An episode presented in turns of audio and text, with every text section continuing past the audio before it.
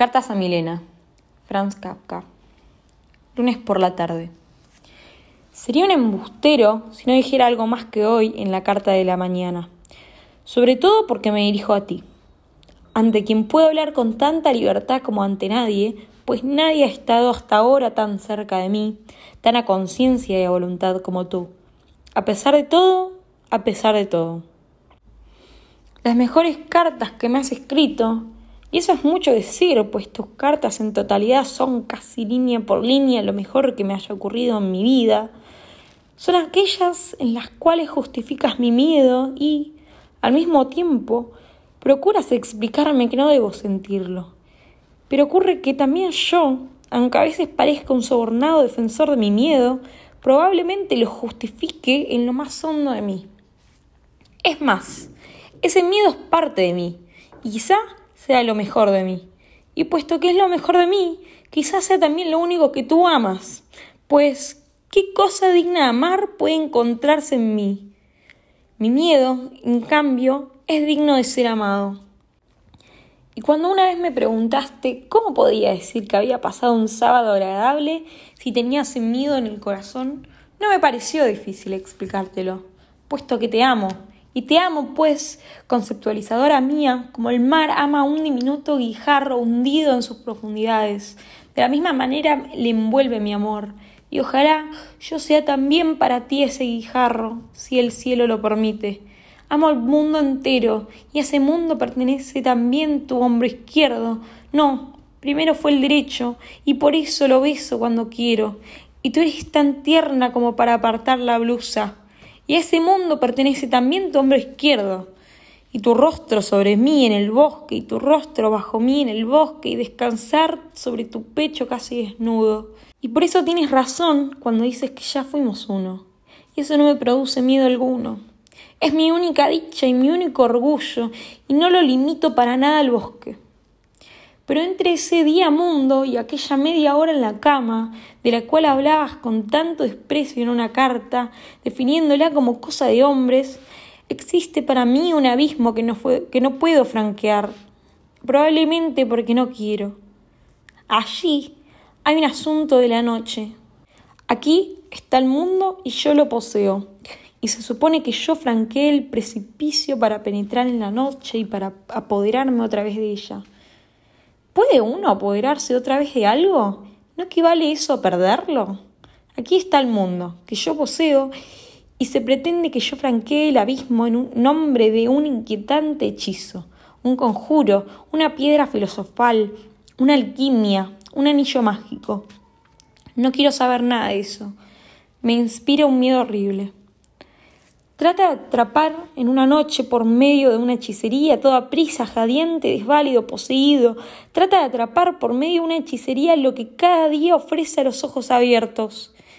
Quizá no haya otra manera de engendrar hijos. Quizá los hijos también sean un hechizo. Dejemos ese tema por ahora.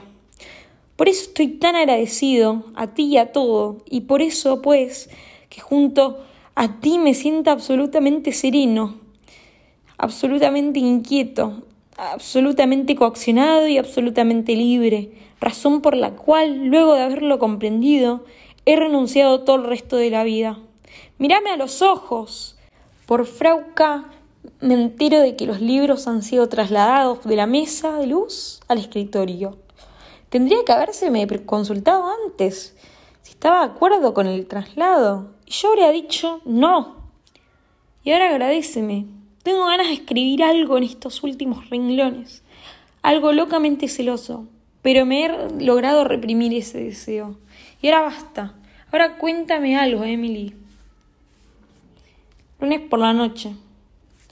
Es tarde, después de un día un poco sombrío, a pesar de todo. Es probable que mañana no reciba una carta tuya. Ya recibí la del sábado, y si hubieras escrito el domingo solo podría recibirla pasado mañana. De modo que ese día, de modo que el día estará libre de las influencias de una carta. Es curioso cómo me deslumbras tus cartas, Milena. De hace una semana o más siento que te ha ocurrido algo, algo repentino, o paulatino, algo fundamental o incidental, algo claro semi-inconsciente. Sea como fuere, sé que ese algo está ahí. Lo advierto, no tanto por detalles de las cartas, por más de que esos detalles existen, como por los recuerdos que las colman, recuerdos muy especiales. Porque si bien respondes a todo como de costumbre, tus respuestas no son completas. Porque estás triste sin motivo, porque me envías a Davos, porque de pronto decías ese encuentro. Habías aceptado sin discusión mi consejo de no venir. Habías declarado que Viena no era adecuada para el encuentro. Habías dicho que no nos encontraríamos antes de tu viaje y eran dos o tres cartas esa prisa. Tendría que alegrarme mucho, pero no puedo, pues en tus cartas campea algún miedo secreto. No sé si por mí o en contra de mí, y hay miedo en esa repentinidad y en esa prisa con que reclamas el encuentro.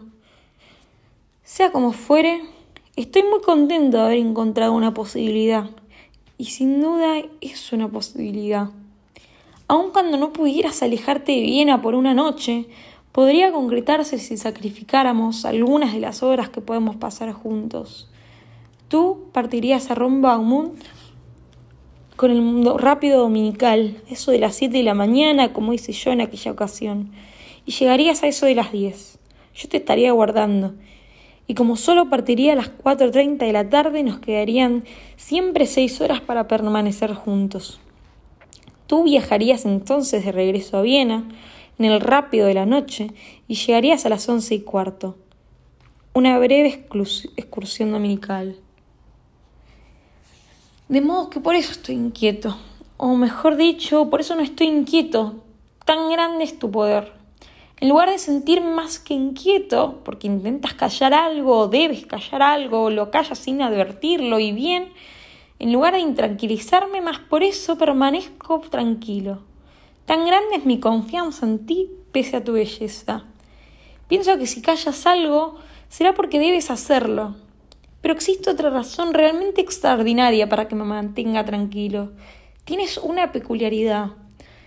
Creo que está en lo más hondo de tu naturaleza y es culpa de los demás y su efecto en general. Que no ha encontrado en nadie más. Que ni siquiera puedo entender bien pese a haberla encontrado en ti. Es tu incapacidad para hacer sufrir. No es por piedad, sino porque simplemente no puedes. Es fantástico. Me he pasado la tarde entera pensando en eso, pero ahora no me atrevo a escribir lo que pensé. Quizá todo esto no sea más que una excusa más o menos buena para un abrazo. Y ahora la cama. ¿Qué estarás haciendo en este momento, lunes alrededor de las once de la noche?